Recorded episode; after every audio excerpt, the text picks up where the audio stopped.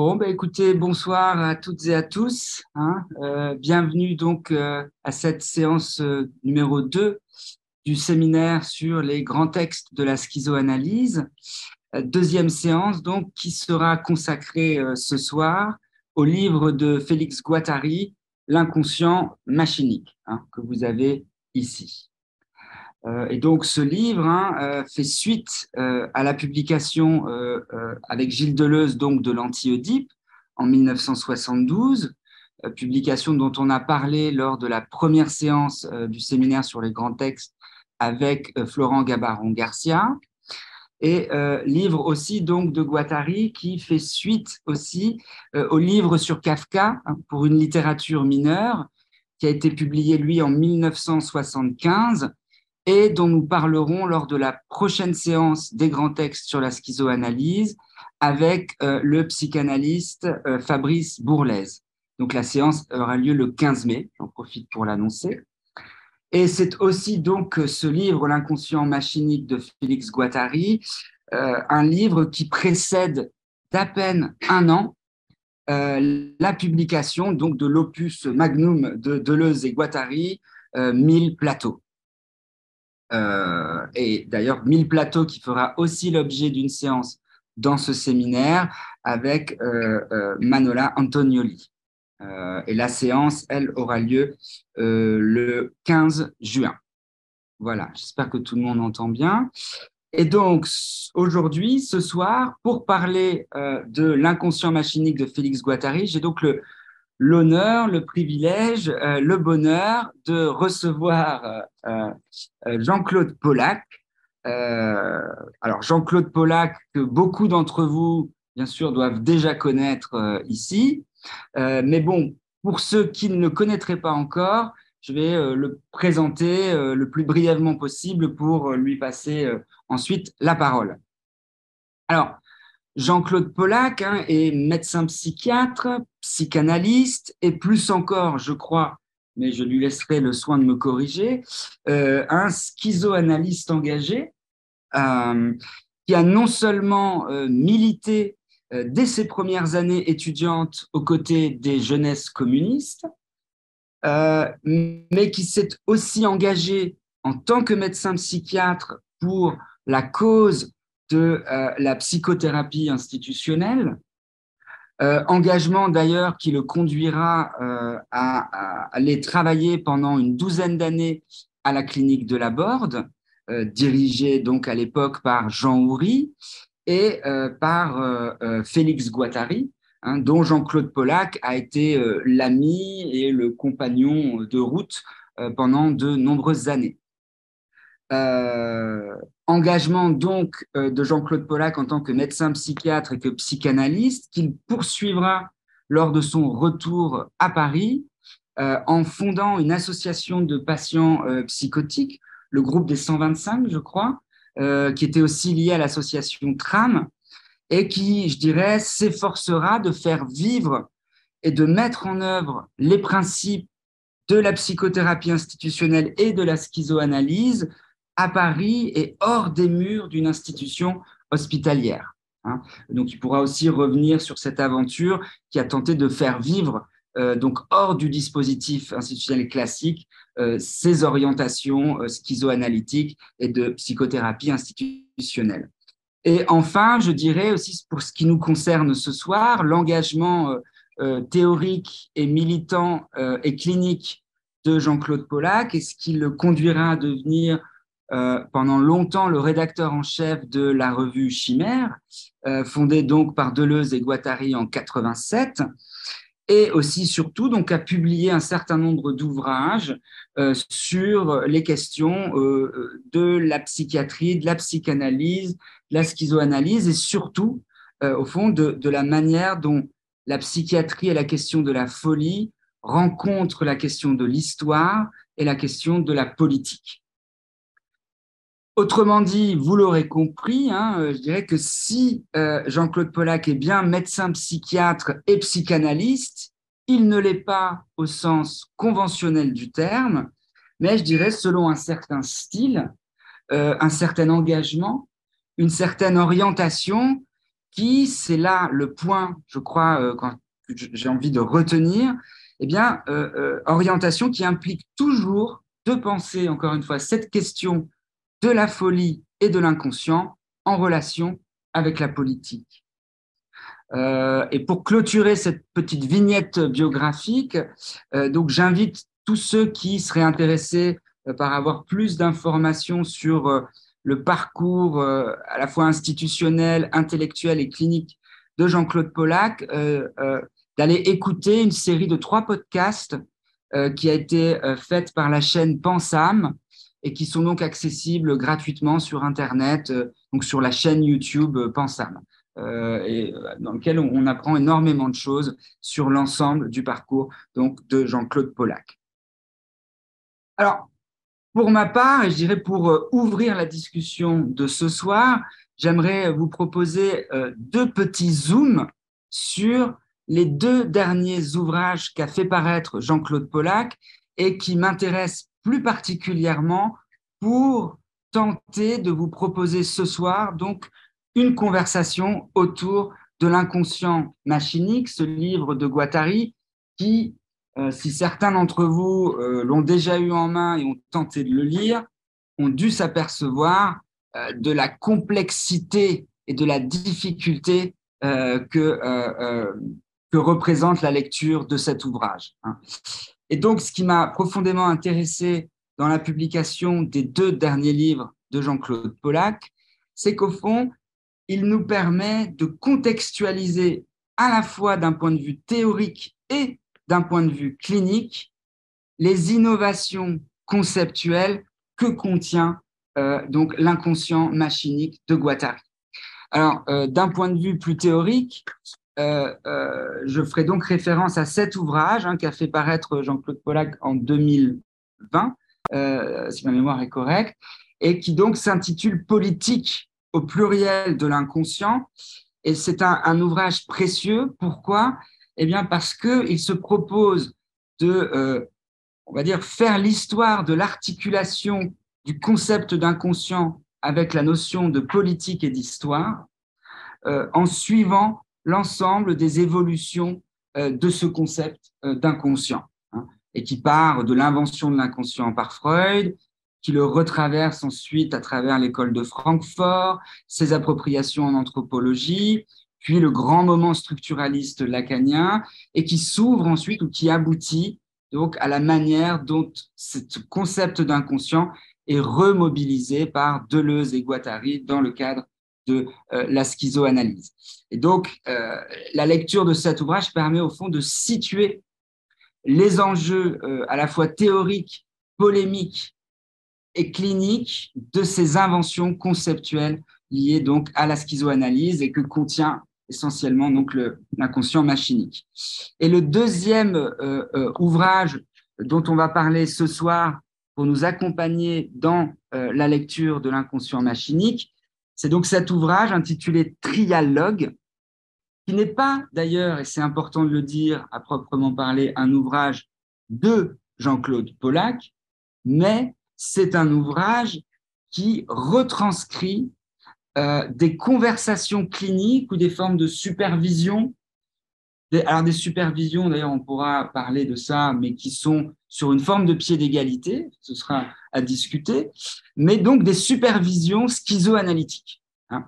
Et pour moi, c'est un ouvrage extrêmement précieux parce que, euh, comme vous le voyez à l'écran, c'est un, ouvrage donc qui réunit Félix Guattari lui-même, Daniel Sivadon, dont Jean-Claude Pollack pourra nous dire en deux mots qui, est euh, euh, euh, Daniel Sivadon, et Jean-Claude Pollack lui-même, et qui donc c'est un ouvrage donc, donc de conversations qui se sont tenues entre février de 1990, je crois, et janvier 1992, donc qui s'achève peu de temps avant euh, la euh, mort euh, de Félix Guattari.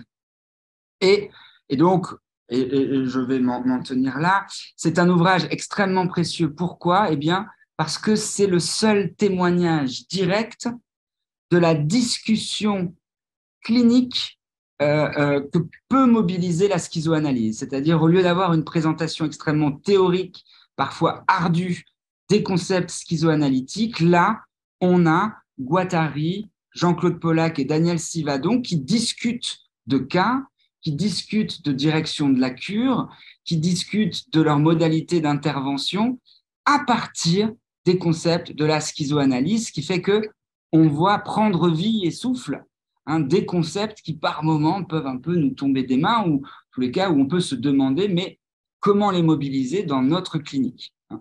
Euh, et, vous verrez aussi que ça sera un des points, j'espère, donc on pourra discuter avec Jean-Claude Pollack, mais euh, euh, c'est aussi des discussions cliniques qui convoquent à la fois, on verra, des patients dits psychotiques, mais aussi des cures de patients névrotiques. Donc ça, ce sera un des points, j'espère, sur lequel on pourra revenir.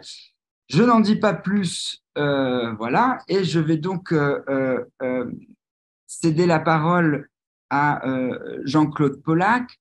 et alors, bien sûr, peut-être vous laisser peut-être rebondir sur des choses qui vous ont interpellé dans la présentation. Et puis sinon, on essaiera un peu de, de, déployer euh, question après question euh, donc ce, ces enjeux de la schizoanalyse. Mais je vous cède la parole peut-être si vous avez quelques remarques sur des choses que j'ai pu dire jusqu'ici. Sinon, on, reprendra la discussion point à point.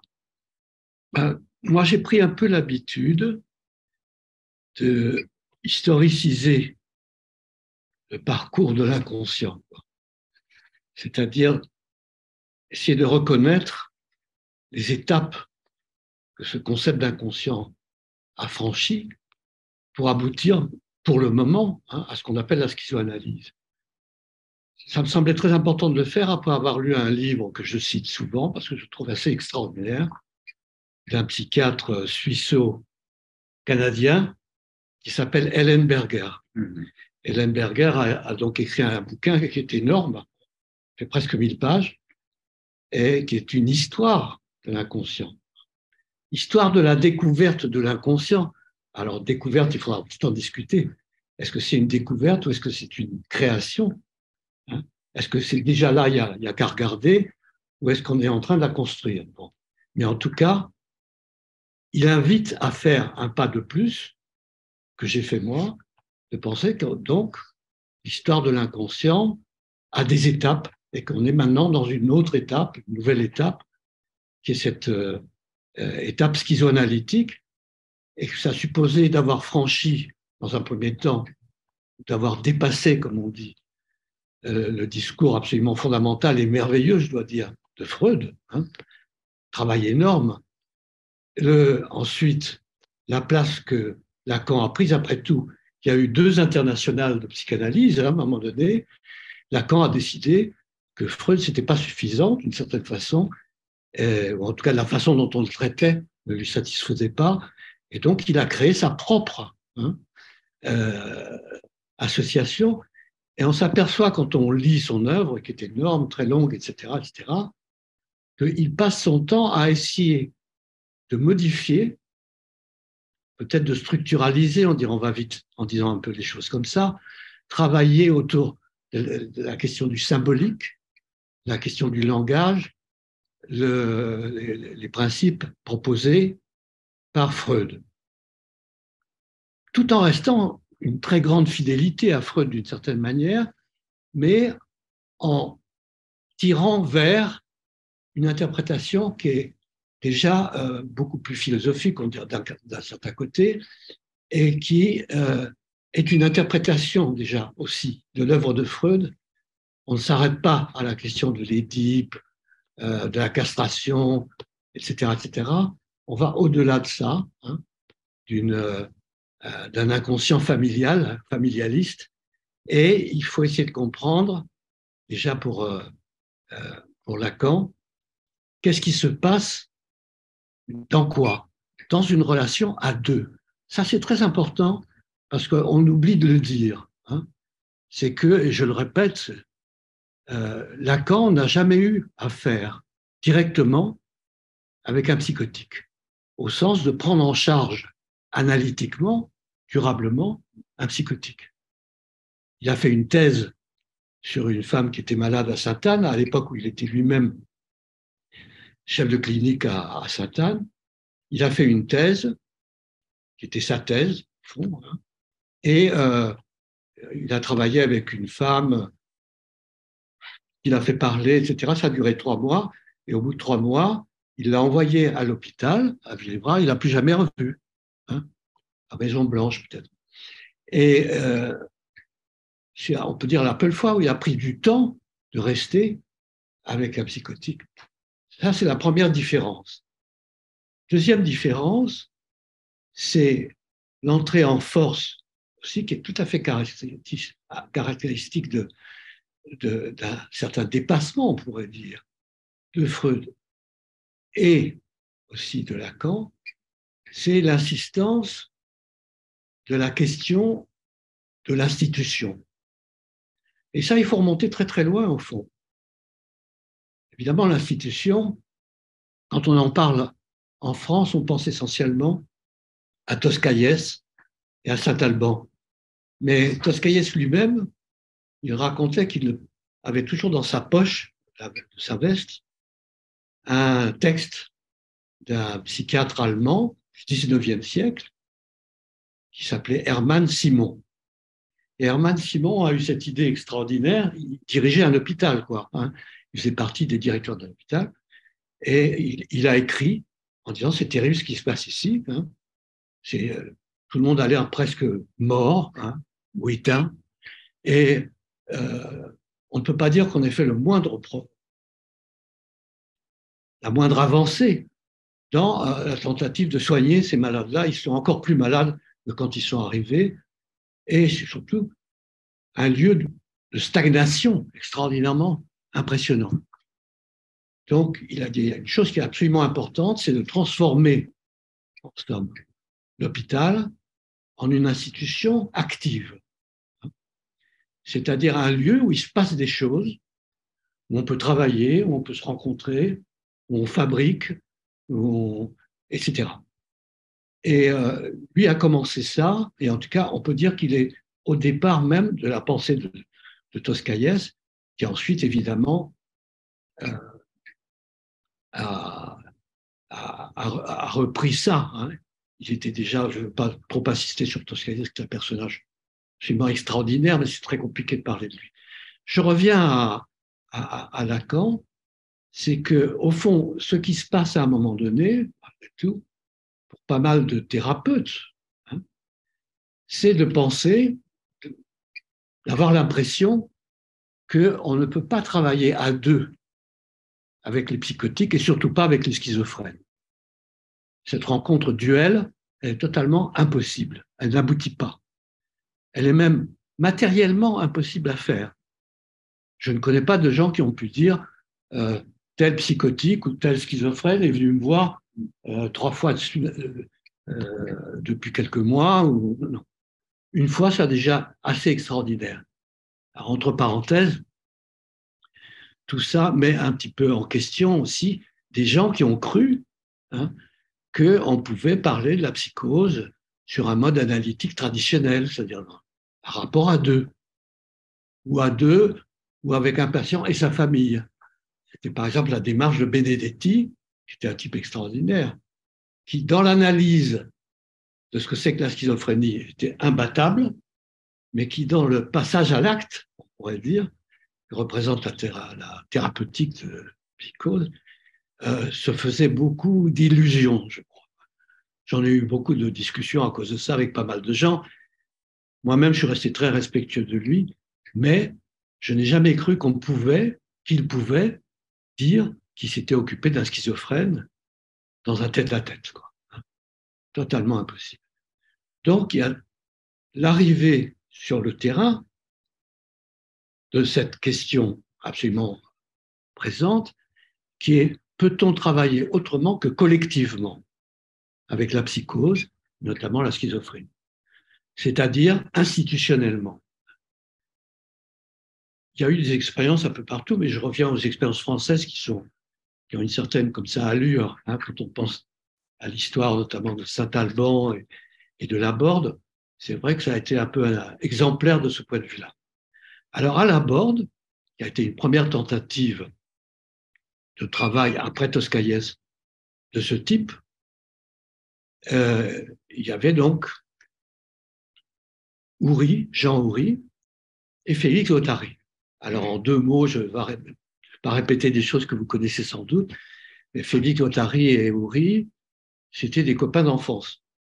C'est des gens que j'étais connus dans la banlieue parisienne quand ils avaient 5 euh, et 11 ans. Hein. et, donc, ils se connaissaient depuis toujours et ils s'aimaient d'un amour amical très profondément. Hein.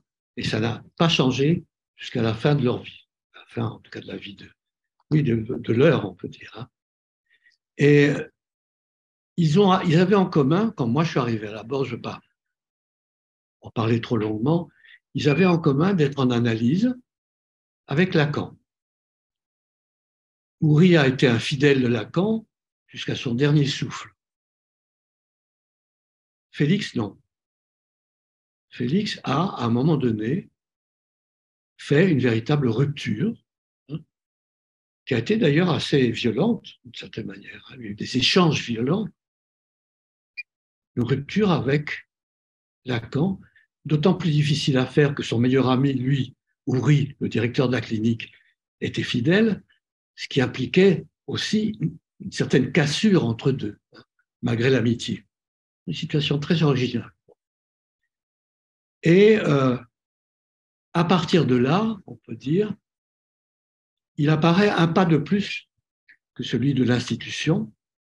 Hein, on dit on ne peut pas s'occuper de la psychose sans passer par un collectif et une institution. On pourrait dire que Félix, pour simplifier les choses, dit on ne peut pas s'occuper véritablement d'un psychotique si on ne réarticule pas son existence et ses troubles avec la société tout entière, part, et avec la politique, avec l'histoire. Mm. Donc la politique, d'une certaine manière. Mm. C'est ça l'apport spécifique, on pourrait dire, de Félix.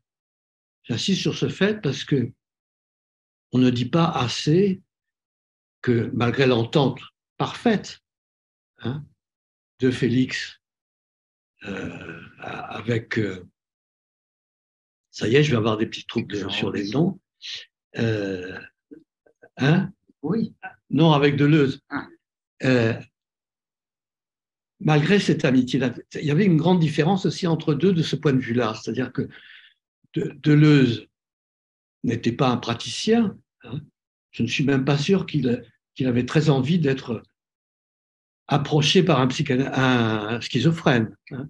Il est venu une fois visiter la clinique de la Borde et il est resté dans le bureau de Doury. Hein. On lui a dit, vous voulez pas aller vous promener un petit peu, puis voir rencontrer des jeunes? Non, non, non, merci. Donc, lui-même était un peu sur la réserve. Et en plus, c'était pas son affaire, c'était pas son domaine, on pourrait dire. Alors, mettons de côté la crainte d'eux, mais en tout cas, ça n'était pas son centre d'intérêt, manifestement pas. Hein. un philosophe, beaucoup de choses qui l'intéressaient, et là, il s'arrêtait. Même la psychanalyse, au fond, il s'en est approché de façon très partielle au début euh, de, sa rencontre avec, euh, euh, avant même la rencontre avec Félix, il s'est occupé des perversions. Hein. Il a fait un certain travail là-dessus, travail que par la suite il a été amené à critiquer à partir du moment où il a rencontré Félix et qu'il s'est heurté à des choses beaucoup plus compliquées que les perversions, etc.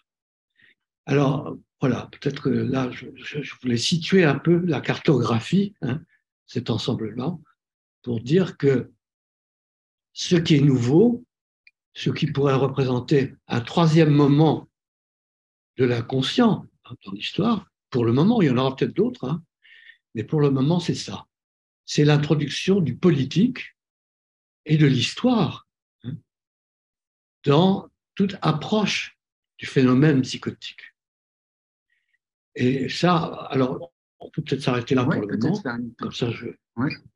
Effectivement, bah, pour repartir sur ce point qui est absolument fondamental, donc de penser le rapport des psychotiques au reste de la société, au reste de ces structures, euh, au fond, de quelle manière ça a conduit euh, euh, Guattari et Deleuze à repenser le concept même d'inconscient. hein, et donc à le brancher sur cette notion de machine. Hein, et peut-être nous expliquer. Ah je vais dire une chose sur les machines, puisque vous m'y invitez. Ah Évidemment, c'est une création de Félix. Alors, il se trouve que le problème de la machine, tel que Félix a voulu en parler à l'école lacanienne, et là, il s'est heurté à un refus de Lacan. C'est-à-dire, lui, il avait une certaine idée qu'il avait déjà pas mal élaborée, mais dont il ne parlait pas jusque-là, pas vraiment. Il n'avait pas encore rencontré Deleuze, et il s'écartait d'une certaine manière de Houry, qui est resté fidèle, vraiment, hein, très très fidèle à Lacan, même s'il a fait des rajouts, des critiques, etc., mais en tout cas d'une fidélité extrême, profond. Félix, à un moment donné, a rompu. Alors, il a rompu sur quoi? Justement sur ce terme de machine. Parce qu'il a proposé, il faisait partie de l'association des Lacaniens hein, à, Paris, en France, et il a demandé à Lacan de pouvoir faire une conférence hein, sur la machine telle qu'il la concevait euh, dans l'inconscient, les relations de la machine avec l'inconscient. Euh, L'accord a refusé. L'accord a dit non, ça, il n'en est pas question. Euh, D'abord, ça ne lui plaisait pas. Pour ce qu'il en savait, il n'était pas d'accord. Et en plus, il avait un, sentiment comme ça de propriétaire, on pourrait dire, par rapport au développement de la théorie, qui fait que euh, il n'y a que moi, Lacan, qui peut vous dire comment on avance. Donc, il a dit non. Si vous voulez, je peux vous, euh, vous laisser place dans la revue dont je suis le directeur, qui est Silicette. Mais je vous préviens, vous ne pouvez pas signer l'article. Et tous les articles de Silicette étaient signés par Lacan. Donc effectivement, là, Félix a dit non, merci.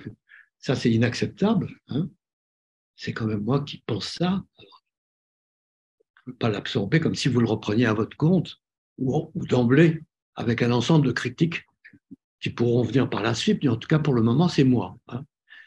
Et, donc, il, a publié son article dans une autre revue, je crois que c'était Échange, je ne suis pas absolument sûr, mais peu importe. En tout cas, il y a eu une rupture. À cette époque-là, j'ai oublié de vous dire, c'est important parce que ce sont des faits un peu, on pourrait dire, presque comiques. Euh, Laborde, dans son ensemble, était complètement euh, lacanisé. D'abord, Houry et Félix étaient en analyse avec Lacan. Moi-même, quand je suis arrivé, on m'a même pas demandé mon avis, il fallait que j'aille voir Lacan. Hein, donc, mais il y avait des infirmiers, des gens qui travaillaient à la borne, qui allaient aussi voir régulièrement Lacan. Il y avait dans la semaine deux journées, tout d'un coup, la, la se vidait de son contenu, j'exagère un peu, mais où il y avait sept ou huit personnes qui prenaient le train à Blois, montaient à Paris pour écouter ou pour être avec Lacan. Moi, je faisais partie de cette bande-là. Deuxième chose intéressante aussi pour comprendre les choses, c'est, ça on le connaît bien, mais enfin autant en parler parce que on l'oublie parfois, c'est le mode de travail de Lacan. Lacan est quelqu'un qui avait des euh, séances extraordinairement courtes. Personnellement, je n'ai jamais dépassé les dix minutes, alors qu'à l'époque, il était de bon ton que considérer trois quarts d'heure, c'est tout à fait normal dans une séance analytique. Hein. Non, lui, c'était de 5 à 10 minutes et euh, c'était bien. Ça ne veut pas dire d'ailleurs qu'il terminait en disant quelque chose. Très souvent, il ne disait rien. Il était très, très profondément muet, des bruits de gorge, mais euh, on, s'en tenait là. Hein. Et euh, voilà, on repartait sans trop savoir qu'est-ce qui s'était passé. Ce qui fait que par la suite, je raconte ça dans le bouquin, par la suite, j'avais eu l'occasion de travailler avec quelqu'un pour qui j'ai une très grande estime, qui s'appelle euh, Gisela Pankoff, qui est une femme qui s'occupait de, de psychotiques et qui avait une démarche à elle très, très, très intéressante. Je ne rentre pas dans les détails. Et euh, très souvent, on a envoyé des, patients de la board passer une journée là-bas pour pouvoir être en analyse avec elle, une fois par, par, mois en général, pas plus. C'était un, un, an plus par rapport à ce qui se passait à la board. Et euh, on l'accompagnait, le patient. Tout seuls, c'était pas évident. Schizophrène tout seul. Donc on l'accompagnait. Je rappelle donc j'accompagnais régulièrement quelqu'un et après elle m'a demandé d'en parler de cette patiente, etc., etc. Et elle m'a écouté un peu pendant quelques temps. Puis à un moment donné, elle m'a dit, mais vous avez fait une analyse, vous? Alors j'ai dit, euh, oui. Elle dit, et avec qui? Elle dit, ben avec Lacan. Ah, Lacan, c'est pas un analyste. J'ai jamais oublié ça qu'elle a dit avec beaucoup de spontanéité, d'ailleurs. Hein. Ça m'a beaucoup frappé. Elle n'a pas réfléchi deux fois. Elle avait rencontré Lacan. Hein. Elle avait une certaine estime, mais de son point de vue à elle, qui est un point de vue thérapeutique au fond, fondamentalement, il s'agit de soigner, il s'agit de sortir quelqu'un d'un bourbier, quoi, hein, extrêmement complexe, et de mettre un peu d'ordre là-dedans. Alors ces techniques, j'en parle pas, elles sont très intéressantes, mais elles font jouer, euh, dès ce moment-là, quelque chose à quoi euh, la, psychologie, la psychothérapie lacanienne euh, ne s'était pas heurtée, c'est-à-dire, on pourrait dire, d'une part au corps, corps hein, et, et, aux formalisations, aux formes, hein, aux images, aux mouvements du corps, aux constructions et aux déconstructions du corps. Il s'agit bien du corps. Donc on travaillait beaucoup sur ce qu'elle considérait être, dans la psychose, un démantèlement corporel. Elle avait comme une représentation figurale de quelque chose. Hein. Dans la schizophrénie, il y a quand même un éclatement. Quelque chose qui ne forme pas un tout.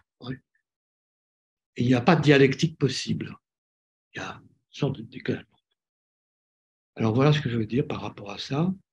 Alors, quand il y a eu cette rupture, à la bord, ça a été, ça n'a pas rompu l'amitié entre Félix et Maurice, mais ça, a bouleversé littéralement tout le monde, la façon de travailler.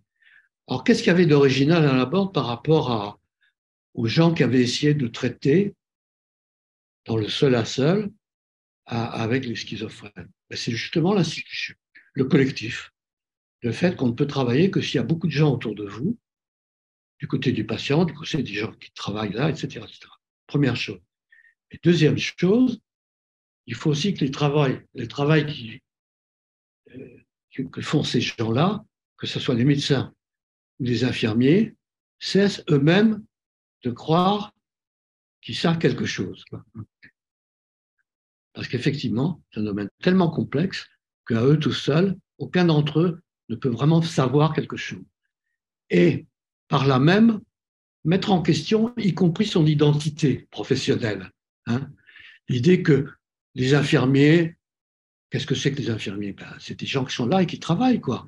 Mais les médecins, c'est pareil, au fond. Hein. Donc, il y a eu ce travail qui a été saisi littéralement par Félix comme une première étape absolument fondamentale. La première chose, c'est de défaire le collectif de, la borne de tous ces titres. Hein. Moi, je suis ceci, moi, je suis cela, etc. Ça pouvait aller très loin. Hein. Le jardinier de la clinique était considéré comme faisant partie des gens qui aident à soigner. Hein. Bien sûr qu'il était jardinier, il avait quand même des, des, compétences dans ce domaine. Par contre, avoir des compétences dans le domaine psy, ça, c'est beaucoup plus compliqué que, que les fleurs et les, les, herbes. Donc là, on dit non, n'allez pas croire que vous en savez vraiment plus parce que vous avez été formé, parce que vous avez été chez des, profs, etc. Pas du tout. Il faut remettre ça en question. On va tellement remettre ça en question que les statuts même des gens qui sont dans la clinique vont voler en éclats. C'est-à-dire qu'on sera tantôt ça, tantôt autre chose, et que j'essaye je, d'être raccourci en disant ça, on met en place donc dans la clinique ce qu'on appelle une grille, c'est-à-dire un mouvement perpétuel où les personnes qui travaillent changent de poste de façon régulière, la chose étant animée, organisée par trois d'entre eux qui sont euh, élus pour deux ou trois mois pour répartir le travail au jour le jour. Hein. C'est-à-dire quelqu'un qui a fait, par exemple, un travail à la, pharmacie. Hein. Euh, alors aujourd'hui, on a dit non, vous pourriez peut-être vous occuper du ménage au premier étage. Euh, et donc, on faisait une grille comme ça et tout le monde passait par le Il y a très peu de gens qui ont, qui ont il y en a quelques-uns, très peu, qui ont résisté à ce chambardement-là, hein, notamment euh, les, ouvriers euh, de, qui s'occupaient euh, de, la, de la clinique, hein, c'est-à-dire des tuyaux, des choses qui allaient, qui ne cassaient pas. Les, bon. eux, ils, sont, ils ont toujours été un peu à côté, et très sympathiques, mais ils faisaient leur truc à eux. C'était un petit groupe à part. Hein. Et voilà, on peut peut-être s'arrêter là pour savoir un peu quelles sont les questions aussi mm-hmm. qui vous paraissent. Euh, alors, bon, peut-être que vous pourrez, euh, donc on avait évoqué cette redéfinition de l'inconscient euh, à partir de la notion de machine. Et au fond, qu'est-ce que ça a impliqué en termes de, de déplacement par, par rapport à la, à la, définition plus classique qu'on avait donnée euh, Lacan, c'est-à-dire qu'à l'époque, on définissait l'inconscient comme étant structuré comme un langage. Et ce langage, c'était là toute la question, est-ce qu'il est euh, lui-même structuré d'une manière euh, unique, univoque, uniforme, ou est-ce qu'il peut convoquer plusieurs plans hétérogènes? Et est-ce que euh, le primat de ce qu'on appelait euh, chez les lacaniens le signifiant. Euh, est-ce que ce primat-là, qu'est-ce qui se passe vis-à-vis de ce primat-là et qu'est-ce qui se joue dans la redéfinition de l'inconscient machinique à, ce niveau-là? Puisque chez, chez, chez, Guattari, ce qui va être aussi mis en avant, c'est des traits infra-linguistiques, c'est-à-dire que ce soit des images ou de, on, y reviendra après, mais ce qu'il appelle les traits de visagéité, euh, pour ne pas euh, figer euh, une forme. il va aussi parler des petites ritournelles, pour ne pas parler de formes de répétition qui seraient indexées sur des formes ou une signification figée. Donc, de quelle manière son travail avec les psychotiques le conduit à repenser euh, d'une manière profonde euh, cette définition-là de l'inconscient et peut-être au plus simple, la marque ou l'impact du langage sur un corps vivant? Euh, Alors là, je vais être vraiment succinct parce que je trouve très difficile, au fond, ce bouleversement. Je n'ai pas fini de lire ce livre qui est en principe celui dont on parle aujourd'hui. Et je n'ai pas fini de ne pas tout comprendre, loin de là d'ailleurs. Il y a des choses qui m'échappent, qui sont très complexes. Et je crois que ça tient aussi au mode d'écriture, et notamment à cette question de l'écriture à quatre mains dont on parlait à l'époque, entre Félix et, et Deleuze. Il y a Félix et Deleuze, mais euh, à certains moments, il y a Félix tout seul, d'une certaine façon. On pourrait dire que euh, il, précède le dialogue avec. Deleuze, il le suscite. mais les idées, comme ça, souvent radicales, hein, tout à fait étonnantes, qu'il propose, elles sont là avant. Hein. Deleuze s'en empare, et de mon point de vue, il écrit, je trouve qu'il écrit mieux que Félix. Je le dis de façon grossière. Je ne veux pas être du tout grossier en disant ça. Mais je pense qu'il y a quelque chose qui rend la lecture de Deleuze, sinon limpide, en tout cas immédiatement compréhensible, de quelque chose qui est beaucoup plus obscur, beaucoup plus complexe chez Félix dans l'écriture. C'est d'ailleurs ça aussi qui explique en partie que les deux livres écrits ensemble, celui qui les écrivait véritablement, qui mettait en forme totalement, c'était quand même Deleuze. Hein. Félix l'écrivait aussi. Il écrivait des tas de textes, etc., qu'il envoyait à Deleuze, et Deleuze en faisait quelque chose à sa manière. Hein. Il utilisait énormément de concepts proposés par, euh, Félix, mais sa façon d'énoncer les choses était très différente. Quand je lis, évidemment, en général, j'ai l'impression, à tort, parfois, que quand je lis Deleuze, bah oui, je comprends. Mm. Hein, je comprends. Et euh, je ne suis pas du tout philosophe, hein, je n'ai pas de formation philosophique, mais on voit, on voit aussi que lui, il est, il est professeur. Quoi. Mm. Il est professeur de philo. Et euh, j'ai vu souvent des images de lui à Vincennes, etc., parlant. Et puis il y a l'ABCDR hein, sur Internet, pour ceux qui ne le connaissent pas, mais je pense que vous connaissez, c'est-à-dire une série de mots importants proposés à, à, Deleuze sur lesquels il va faire ses variations pendant 25 minutes. C'est très facile de, trouver ça sur Internet et c'est très passionnant. C'est-à-dire, c'est complètement didactique. C'est-à-dire, il prend les lettres de l'alphabet, de A à Z, et puis parfois de façon drôle, d'ailleurs, par exemple, pour la lettre T, c'est tennis qu'il a choisi. Bon. Alors, bon. D'ailleurs, ce n'est pas lui qui choisissait, je crois qu'on lui imposait plus ou moins. Pierre euh, euh, Parnet. Ouais, Claire Parnet. Oui, Claire Parnet. Et euh, donc, elle, elle, savait évidemment que lui était passionné de tennis. Alors, elle dit, bon, tennis. Et il en parle et tout un discours philosophique qui apparaît hein, au cours du tennis, tout, à fait passionnant. Alors tout ça pour dire que la machine à quatre mains, effectivement, c'est très complexe. Et que quand on, peut faire la différence entre la lecture du livre sur lequel mm. je suis censé parler aujourd'hui, et puis ce qui apparaît sur des thèmes analogues dans Mille Plateaux. Mm-hmm. Bien sûr, on peut dire ce qui apparaît du côté de Félix est préalable à ce qui apparaît à Mille Plateau. Mais il n'y a pas que ça. Il y a la, manière de traiter hein, ce matériau. Mm-hmm. Le matériau est offert.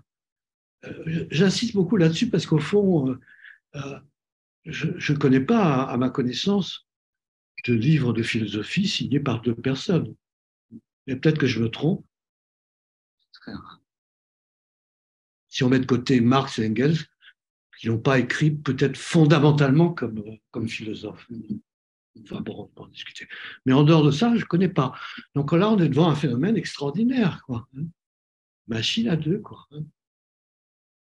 Et donc, ça explique d'une certaine façon le fait que il faut sans cesse travailler. Quand on travaille, quand on est sur place, à la borde, il y a, un travail permanent de, formalisation euh, à trouver. Revenons à la question de, très importante du signifiant, des signes, etc. Ce que je disais dans mon livre, c'est qu'il y avait donc ces trois étapes de la psychanalyse. On s'occupe d'abord, Freud, de la famille hein, et, euh, euh, et de la castration. Hein. Et Ensuite, on peut dire avec Lacan, on s'intéresse véritablement à la langue, hein, qu'on peut même écrire en un seul mot, la langue. Ça, c'est le travail des gens normaliens autour de, autour de Lacan. Et un peu autour de Daniel Rouleau et Doury aussi, s'intéresser à ça. Et donc, là, on rentre dans un troisième temps, hein, qui est le temps de, donc, de l'histoire et de la politique. J'ai oublié de dire, ça me semble très important, que Félix était un, politique, mais effréné. Hein. Toute sa vie, on ne peut pas dire qu'il a fait que ça, puisque justement, il a travaillé à la bord. Mais en tout cas, c'était sa préoccupation fondamentale. C'était la révolution, en gros. Il a été marxiste, post-marxiste, etc. Je passe sur les détails, je raconte ça un petit peu dans, dans le bouquin. Et ça n'a jamais arrêté. Et ça a influé, y compris ce qui se passait à la Borde. Je prends pour ça deux exemples. un premier exemple qui est que quand je suis arrivé à la borde, il y avait deux ou trois malades, entre guillemets, algériens, qui étaient dans la clinique. Quand je me suis approché de près, j'ai su qu'ils étaient, en fait, des combattants algériens, combattants de libération, et qu'ils étaient suivis de près par la police, ils ont failli se faire arrêter. Pour les protéger, Félix les a déclarés malades et hospitalisés. Ils étaient intouchables. Ça, c'est déjà très étonnant et risqué, hein, quand même. Deuxième temps, qui montre bien où il en était de, cette articulation du politique mm-hmm. avec l'acte hein, de, de soins, c'est l'IVG. À l'époque, l'IVG n'était pas question, horrible, etc., etc. Même le Parti communiste était violemment contre, etc. À un moment donné, sous la pression des, besoins, hein, de la demande d'un certain nombre de personnes, Félix et Houry ont accepté qu'il s'ouvre dans la clinique, dans la clinique, un dispensaire d'IVG. Et il y a eu donc des IVG qui ont été faites là, dedans. Je ne sais pas si j'en parle dans mon livre. Si j'en ai pas parlé, je devrais le faire en tout cas. Parce que ça me semble très caractéristique de la démarche profonde, de la philosophie, on pourrait dire, des deux, oui y compris. Alors ça, c'est un peu ce que je veux dire, ça m'a beaucoup frappé, c'est ce parallèle de, des préoccupations de Félix. Il passait son temps à faire de la politique. Ça lui prenait du temps. Parfois, ça l'obligeait à quitter la borde, aller loin, parfois à voyager. Il a été jusqu'au Brésil. Il a même eu l'occasion de rencontrer, de parler avec Lula à l'époque. Lula était loin d'être président, etc. Il était euh, responsable syndical à l'époque. Mais quand même, on sentait qu'il avait une, il y avait chez Félix comme ça une sensibilité, une, prévoyance assez étonnante par rapport au futur. Là, je vais faire une association. Mm-hmm. C'est que quand il a écrit Chaosmose, c'était il y a assez longtemps, hein, et euh, à un moment donné, pour faire comprendre ce que c'est que la chaosmose, etc., il parle aussi de ce qui se passe aux États-Unis avec un personnage étrange que personne ne connaît mais qui est terriblement dangereux, qui est Trump. Et il apparaît pour la première fois, j'ai jamais vu qu'on avait écrit quoi que ce soit politiquement parlant, en tout cas en France ou ailleurs, hein. peut-être que là-bas on en parlait un peu, hein. il était déjà un peu connu, était connu surtout pour être un milliardaire qui euh, profondément tricheur. Et, euh, mais cette divination félicienne, j'ai trouvé ça quand même assez curieux. Il sentait que ce type-là était un type terriblement dangereux et destructeur. Mm-hmm. Et ça, comment Alors, ça, c'est ça, que j'appelle sa sensibilité à lui, euh, comme ça, de, de vivre les choses à la fois du côté du désir, hein, au sens direct du terme, la sexualité, le désir, etc. Et puis, au-delà de ça, la politique, on pourrait dire, le monde dans lequel on vit et qui réunit toutes sortes de possibilités. Alors, on en arrive un point qui est très important, qui est le point des signes. Au fond, ce qui caractérise peut-être la coupure, au fond, d'une certaine manière, entre Félix et Lacan. Bien sûr, c'est la machine, mais c'est aussi le fait que le signe ne se réduit jamais au signifiant. Ça ne veut pas dire qu'il n'y a pas de signe, au contraire, il y en a une quantité extraordinaire, hein, très important. Sur ce point-là, il était de pair avec, euh, avec euh, évidemment euh, Deleuze.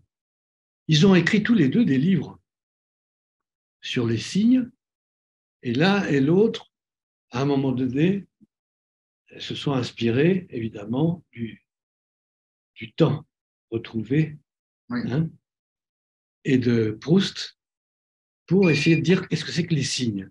Et on voit bien que les signes débordent complètement les signifiants, hein, c'est-à-dire les signes linguistiques. Ça ne veut pas dire qu'il n'y en a pas, mais ça veut dire qu'il y a bien d'autres choses. Et que ces signes-là, il faut en faire presque l'inventaire. Et cet inventaire, on le trouve du côté, par exemple, des signes musicaux, hein, avec la petite sonate de Vinteuil, ou des signes de la vie naturelle, hein, l'espace, ce qui se passe dehors, euh, la peinture, hein, les images, etc. Chose qui était très très importante parce qu'au fond, tout d'un coup, on pouvait mettre sous le terme de signe un ensemble extrêmement riche de possibilités qui permet aussi de comprendre un peu ce qui se passe du côté de la schizophrénie quand certains schizophrènes sont non pas fâchés avec le, signifiant, mais complètement heurtés au signifiant et hors le signifiant à côté d'eux, et ont par contre tout d'un coup une sensibilité particulière avec la musique ou avec la couleur, avec la peinture, etc. etc. Toutes ces choses-là, extrêmement important. Introduire ce monde des signes, hein, monde extrêmement riche et qui fait partie aussi de ce projet, euh, ce projet d'aller bien au-delà de la parole, du signifiant, du discours, pas seulement de la relation à deux, mais aussi du monde du langage. Alors, il y en a un qui, qui fait un peu la, non pas la différence avec ça, mais qui, qui, traite avec humour. Je ne sais pas s'il connaissait Lacan ou pas, c'est James Joyce. Hein. Parce que ça, c'est absolument extraordinaire. Là, c'est vrai qu'il prend les mots et puis il les arrange comme il veut. Et moi, je donne, euh, je suis prêt à récompenser euh, quiconque me dira qu'il a pu lire ce livre-là, plus d'une vingtaine de pages. C'est totalement incompréhensible. Bien qu'en même temps, du point de vue sonore, etc., ou poétique, ça sonne pas mal du tout par moment. Hein, il y a des choses extraordinaires. Mais comprendre, ah non, hein, ça, il n'y a rien à comprendre. La seule chose qu'on comprend, c'est qu'il s'adresse à des gens qui peut-être parlent pas tout à fait comme lui et qu'il leur dit des choses qui sont incompréhensibles. Voilà. Il y a à comprendre qu'est-ce que c'est que l'incompréhensibilité. Est-ce que c'est quelque chose qui ferme tout ou est-ce qu'au contraire, c'est quelque chose qui offre d'autres possibilités signalétiques, de signes, etc. Alors, un autre qui a, à mon avis, dit des choses intéressantes là-dessus, c'est Lyotard. Mm-hmm. Hein? Parce que Lyotard, euh, ils se sont connus avec Félix, mais pas, pas beaucoup, pas essentiellement. Ça ne pas. Félix avait beaucoup de, respect pour Lyotard, et Lyotard a quand même écrit ce livre très beau sur la figure. Hein. Et il donne une importance extraordinaire au dessin, aux lignes. Et ça, je trouve ça très intéressant. Il faut le lire, ce livre. Hein. Parce que tout d'un coup, on voit qu'on peut avoir accès au désir profond, inconscient, disons, aussi par le truchement des figures, de l'image, des lignes même. Il cite un certain nombre de peintres, d'artistes, etc., qui sont des, gens tout à fait extraordinaires. Ça vient beaucoup d'Allemagne et d'Autriche. Et il se répand là-dessus. Et puis, il est philosophe aussi, donc il théorise beaucoup ça. Mais de, mon point de vue, enfin du point de vue de, Félix aussi, bien sûr, c'est intéressant de voir à quel point il y a d'autres modes d'approche de la schizophrénie que de parler avec elle. Mm. Ça, ça me semble tout à fait fondamental. Ça ne veut pas dire qu'on ne parle pas, mais ça veut dire qu'il y a d'autres choses possibles. On peut même, euh, je fais de l'association libre là. Très bien. on peut même dire que Félix, quand il travaillait à la Borde, il faisait de l'association libre. Mais il la faisait vraiment, quoi. Et il, tenait que cette association libre, elle pouvait être thérapeutique d'une certaine façon. Alors je prends l'exemple de ce qu'on appelait à la Borde le grand groupe. Le grand groupe, c'est quelque chose qui a été créé par Ouri, mais repris très vite par Félix, et qui se passait dans le bureau du docteur Ouri, très beau bureau, travaillait Ouri. Et euh, entre parenthèses, Ouri travaillait beaucoup, beaucoup dans ce bureau, hein, alors que Félix était tout le temps ailleurs. Il travaillait très peu dans le bureau, dans un bureau quel qu'il soit. Il travaillait beaucoup, d'une part. D'autre part, lui n'a jamais eu affaire, Ouri, directement avec des responsables politiques, tout simplement parce qu'il ne les supportait pas. Il n'y avait rien de plus horrible pour lui que les politiques quoi, hein, de l'époque, dans cette société qu'il connaissait lui. C'est des gens qui comprennent rien, c'est même pas la peine que je discute avec eux. Et alors, il s'en remettait à Félix, qui lui ne refusait pas et avait une très grande dextérité, je dirais, dans ce domaine. Peut-être parce qu'il avait fait beaucoup de politique, justement, qu'il en sait toujours beaucoup. Donc, euh, lui, il avait affaire au ministre de la Santé, etc. Pourquoi pas On discute les conditions de travail à la porte. Il arrivait à faire passer des choses qui étaient difficiles à faire passer. Il était ce que j'appelle l'ambassadeur hein, des affaires étrangères, le ministre des Affaires étrangères. Oui, pas du tout. Oui, travaillait toujours plus sur la théorie, etc. etc. Alors pourquoi j'ai dit ça? J'ai perdu le fil. C'est le grand groupe. Sur les signes, le, grand groupe, l'association hein? libre pratiquée voilà.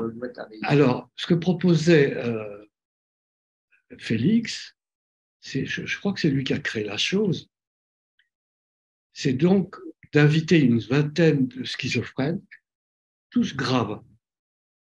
Je ne veux pas dire qu'ils ne parlaient pas, mais tous étaient très difficiles à comprendre il y avait peut-être rien à comprendre, mais en tout cas, ils étaient très difficiles à comprendre pour nous, hein, qui, n'avions pas cette finesse-là, cette hein, capacité. Alors, on les réunit dans le bureau de d'Ouri, en général le mercredi, parce que le mercredi, c'est le jour où Ouri va chez Lacan. Je raconte des histoires comme ça. Hein. Bien. Et c'est les réunions du mercredi. La, vie, quoi. Alors, pendant ce temps-là, il, avait, il conseillait à Félix d'occuper son bureau et on invitait une vingtaine de schizophrènes graves hein, à venir là et à parler. Alors parler, qu'est-ce que ça veut dire? Alors, Félix était là et sans arrêt, il poussait à, alors, alors qu'est-ce que vous en pensez? Qu'est-ce que vous dites? Etc. etc. Mais en même temps, il mettait en place un système de concaténation. C'est-à-dire, il s'adressait à quelqu'un et il disait ah, qu'est-ce que vous pensez de ce qu'il vient de dire? Alors, parfois, il ne pensait rien du tout, il, il, pensait à autre chose. Parfois, il articulait un peu. Et c'est cette articulation-là, au fond, que Félix cherchait. C'est-à-dire comment on peut faire texte avec des paroles qui sont totalement incompréhensibles. Et que les psychotiques, eux, peuvent percevoir au moins quelque chose qui les concerne, qui les touche qui, répondent à ça. En écho, pas vraiment, mais ils associent, comme on dit. Il est bien entendu que les... là, on est devant une sorte de thérapie, si on veut, on n'apprend pas ça comme ça. Et ce groupe de paroles était quelque chose d'intéressant que j'ai vu véritablement. À un moment donné, Félix avait trop de choses à faire ailleurs pour continuer. Donc, il a eu la gentillesse, euh, euh, peut-être la, euh, la malveillance, de me dire tiens, continue. Moi, j'ai eu très peur parce que c'était très compliqué de faire ce boulot-là, mais je l'ai fait et j'ai trouvé ça assez passionnant. Comment faire que un langage qui échappe complètement, parce que souvent le langage lui-même était schizophrénique. Si on l'a. C'est difficile de comprendre ce qu'il disait. Très difficile. Mais on avait l'impression progressivement que d'autres patients, je ne sais pas si on peut dire comprenait, mais s'articulait à, hein, ce qui est déjà pas mal. Cette articulation-là. Il y a une autre expérience aussi autour du signe linguistique, le signifiant, qui a été pour moi une grande expérience à la bord. C'est par exemple, un autre exemple, c'est un couple comme ça de malades très graves, de psychotiques, qui, quand ils parlaient, demandaient C'était pas, pas facile de les faire venir dans un bureau, mais parfois on pouvait s'adresser à eux dehors, dans le jardin, etc. Quand on, leur posait des questions, qu'on essayait de parler avec eux, ils disaient des choses, mais qui étaient toujours totalement, pour moi, incompréhensibles. Et donc, ça ne durait pas. Donc, je dis, bon, très bien, bon après-midi, etc. Et puis, je me suis aperçu que cette euh, jeune femme, psychotique, schizophrène, tous les jours passait deux heures avec un autre patient, un homme, dont on aurait pu dire de façon banale, c'est son copain, hein enfin, je ne sais pas ce que c'était, en tout cas c'était quelqu'un avec qui elle parlait. Et elle parlait pendant deux heures, et ils avaient l'air, l'un et l'autre, de savoir de quoi il s'agissait. Je ne veux pas dire de comprendre, mais d'être dans le même amalgame signifiant, pas signifiant justement, signalétique, on pourrait dire. Donc j'ai trouvé ça très intéressant. Voilà un type d'expérience qu'on peut faire à la bord qui dépasse un peu la, psychothérapie institutionnelle. Hein. Jusque-là, ça n'allait pas jusque-là. Il faut y ajouter quelque chose encore, qui est de faire voler peut-être en éclat, en effet, la domination du signifiant. Mm-hmm. Peut-être je peux euh, euh, reprendre un tout petit point euh, ou faire un, micro-point là-dessus, un peu pour, pour accorder tout ce que vous venez de nous dire de la board sur effectivement l'inconscient machinique, qui effectivement, dans le livre, qu'est-ce qui se passe hein, Au premier chapitre, d'abord, hein, Félix Guattari se propose de redéfinir le langage pour en élargir le concept, comme vous l'avez pointé, au sens où, dans une sémiologie des langages, euh, se pluralise euh, cette idée d'un signifiant, qui peut être une icône, une image, un son, une expression, etc. Et c'est à partir de là qu'effectivement, il va euh, repenser dans le chapitre 2 hein, ce qu'il appelle ici les agencements d'énonciation et les agencements collectifs d'énonciation, Qu'est-ce que ça vient faire là? Ça vient repenser la notion de symbolique chez Lacan à partir de cette pluralité des modes de langage. Hein. Et donc, on vient faire une, multiples strates qui viennent définir quoi chez euh, Guattari, ce qu'il appelle un territoire existentiel.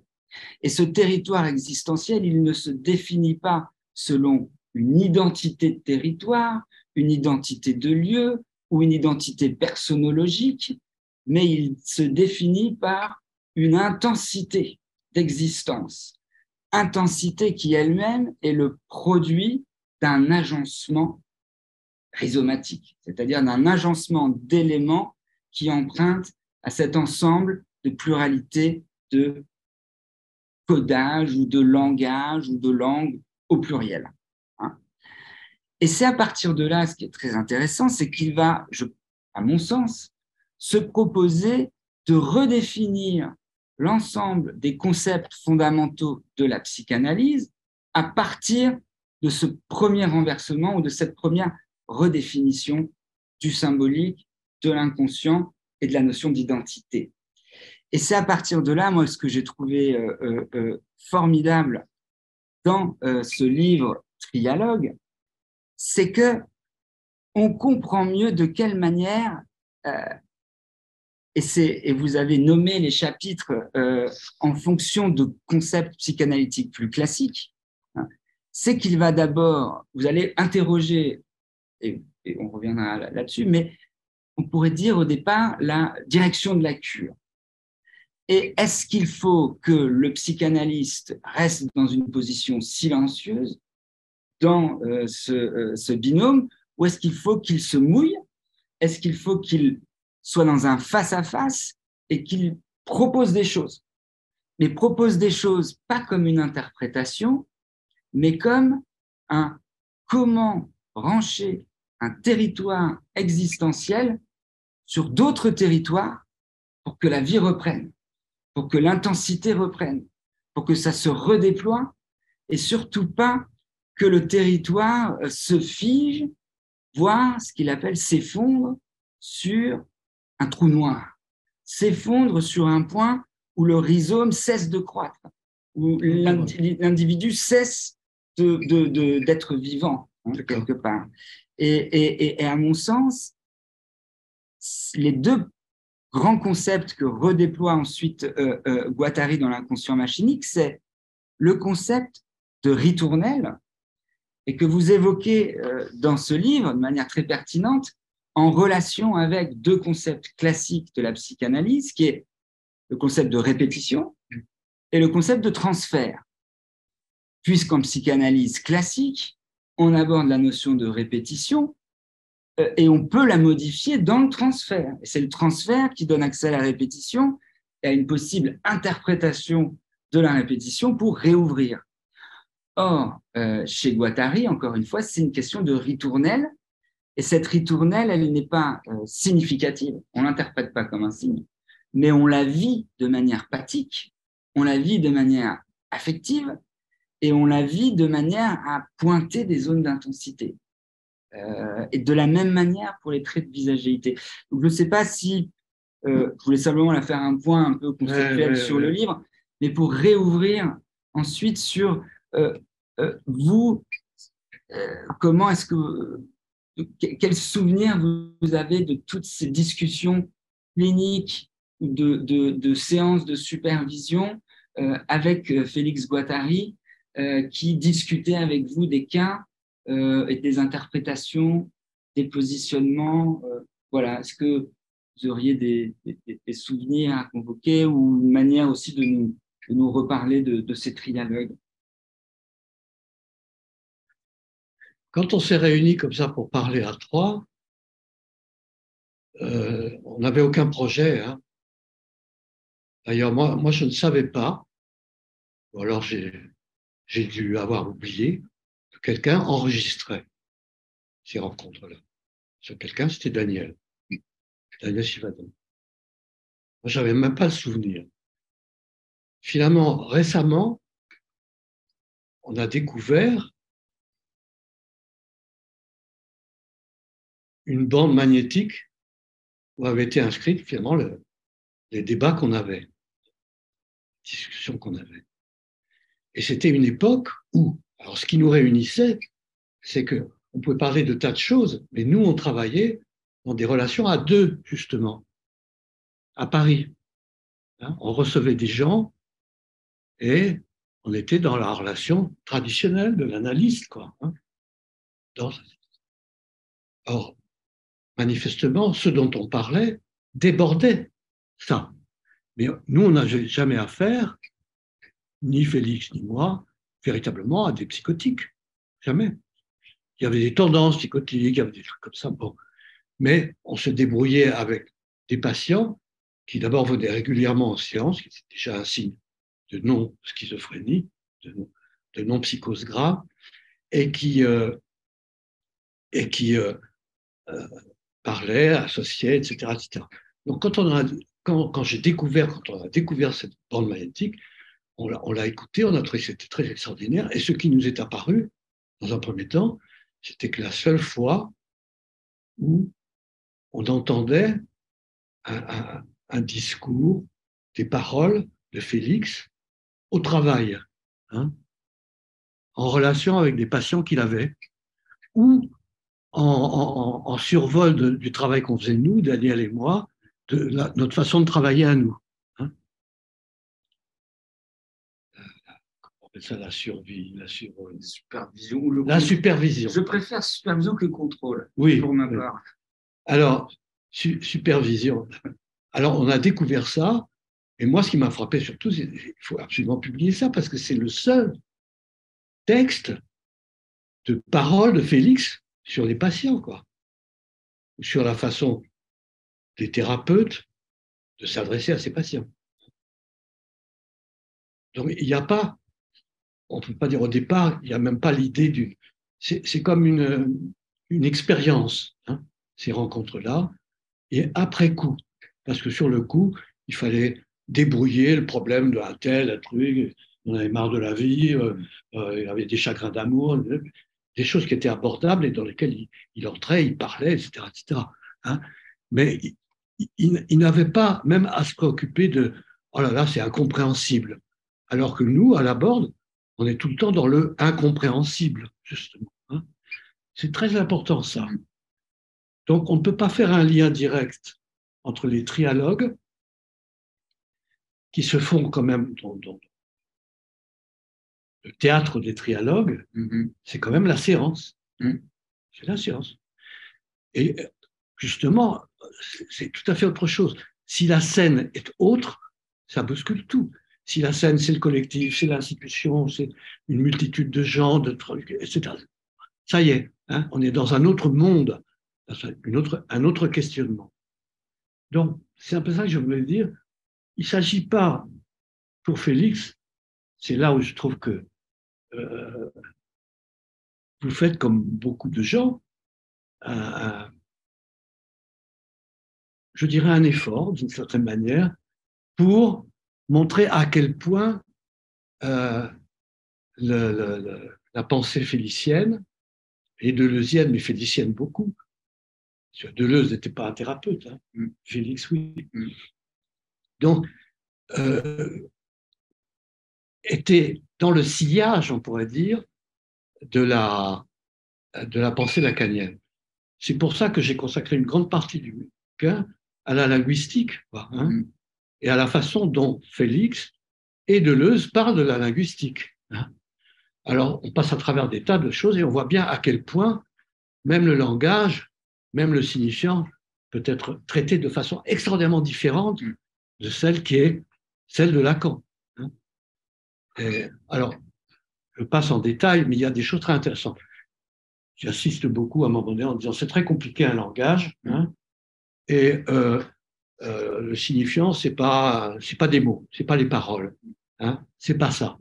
C'est quelque chose qui s'organise, on pourrait dire, autour d'une complexité, d'une multiplicité, hein, et euh, qui est toujours, euh, non pas le résultat, mais quelque chose qui, en mouvement, organise ou rend possible quelque chose de l'ordre de la compréhension, compréhensible.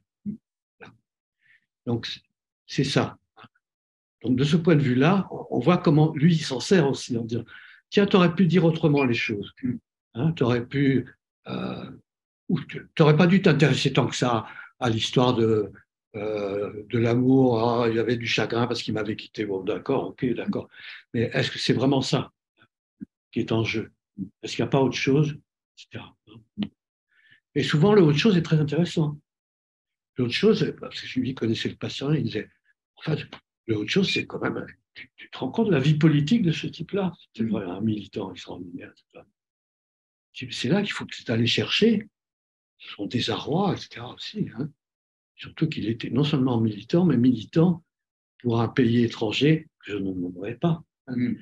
Et, engagé même physiquement parfois hein, dans, un combat, etc. C'est ça aussi qui est très particulier. Mm-hmm. Mm-hmm. C'est cet intérêt très concret pour, pour d'autres formes que le signifiant, même euh, euh, traité, hein, euh, amélioré, je dirais, par les successeurs de, de Lacan, ses élèves, les linguistes, etc. Mhm. C'est pour ça aussi qu'à un moment donné, juste un truc très court, très souvent il revient, Félix, même quand il parle évidemment de, de, de ça, hein, du livre, c'est-à-dire de l'inconscient machinique, il revient très souvent à Yemslev. Mais après avoir parcouru pas des centaines, mais oui, probablement des centaines de pages, il y a des notes interminables hein, dans, dans, le livre à deux. Euh, tous les, linguistes de l'époque, hein, et avoir montré en quoi ils étaient insuffisants ou intéressants, etc. etc. Il y en a un qui l'intéressait beaucoup, c'est Yemslev, en introduisant euh, pour, savoir qu'est-ce que c'est qu'un signe, quoi. Ça va. Il, introduisait quatre concepts auxquels il tenait beaucoup et qu'il faisait jouer. Je vais essayer de m'en rappeler parce que j'ai une mémoire de chien, mais euh, il y a donc la substance et la forme de quoi? De la matière et de la de l'expression. Substance et forme de la matière et de l'expression. Si on prend, il trouvait ça, moi aussi, absolument génial. C'est-à-dire que quand on parle, il y a mille façons de parler, hein, mm-hmm. de quoi que tu parles, et euh, comment tu en parles, quelle forme tu donnes à ta parole? Tu en parles comme ci, comme ça. Bon, il y a la forme. Il y a aussi le contenu et l'expression. Tu te réfères à quoi? À la famille? Ah non, c'est pas la famille. Alors c'est quoi? Etc. Donc Yemslev cassait littéralement cette possibilité de la chaîne signifiante comme indépendante finalement dans sa matière et dans son organisation justement de cette quadrature-là. Que d'ailleurs Félix, qui il a eu le courage d'aller un peu plus loin que ça. Alors là, j'étais complètement débordé, mais lui il trouvait qu'il faut en dire un peu plus là-dessus, etc. Il le fait. J'étais incapable de suivre. Mais je voulais donner cet exemple, c'est très important, parce qu'il se bat avec la linguistique quand même dans le livre, dans, mhm. le plateau, mhm. et avec, cette fois-ci, très évidemment, euh, Deleuze. Deleuze est complètement pris là-dedans, passionné aussi par cette histoire. Ben, moi, je pense que de, de ce point de vue-là, c'est très important de connecter ce que vous venez de dire, cette quadrature euh, qui, qui récupère, à ce qu'il va penser à travers la visagéité, parce que dans, dans la visagéité, il va se rejouer la même question, c'est-à-dire sous quelles conditions d'imposition extérieure et politique on fige un visage, on, euh, on élève un certain type de beauté, euh, on veut condamner les changements de traits comme étant angoissants. Et, c'est ce que reprendra par ailleurs Deleuze dans son livre sur Bacon, Hein, ce qui le fascinera aussi, c'est que Bacon, précisément, dessine ces, naissances de trous noirs à l'intérieur du visage.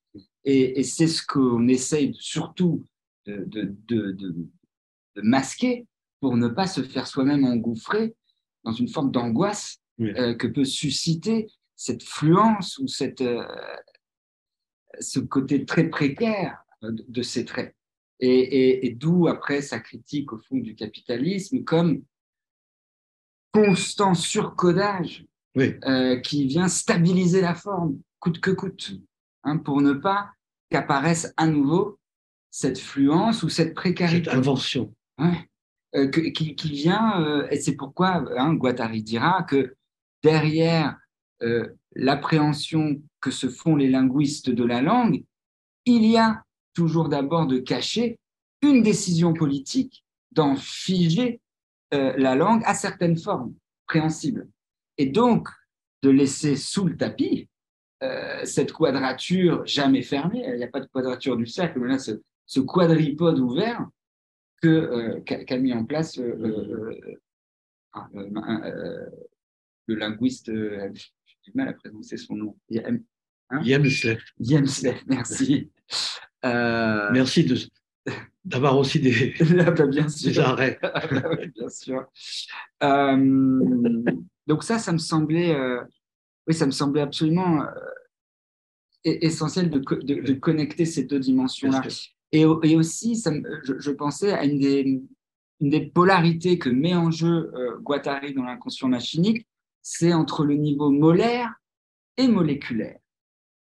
Et je pense pas trop me tromper en disant que le point de vue molaire désigne ce point de vue linguistique, ce point de vue du signifiant, ce point de vue déjà un peu méta et arrêté, là où le point de vue moléculaire désigne l'infra de cette... Quelque chose qui continue de travailler. Qui continue de travailler d'un point de vue machinique, Exactement. Hors sens, euh, ouvert d'un point de vue du rhizome, et ce que vise Guattari en tant que schizoanalyste engagé, parce que peut-être qu'on peut parler de ça, et vous l'avez évoqué à plein d'endroits, mais, mais cette, cette, cette idée qu'au départ, le psychanalyste ne doit pas s'engager, et encore moins politiquement, euh, dans la cure.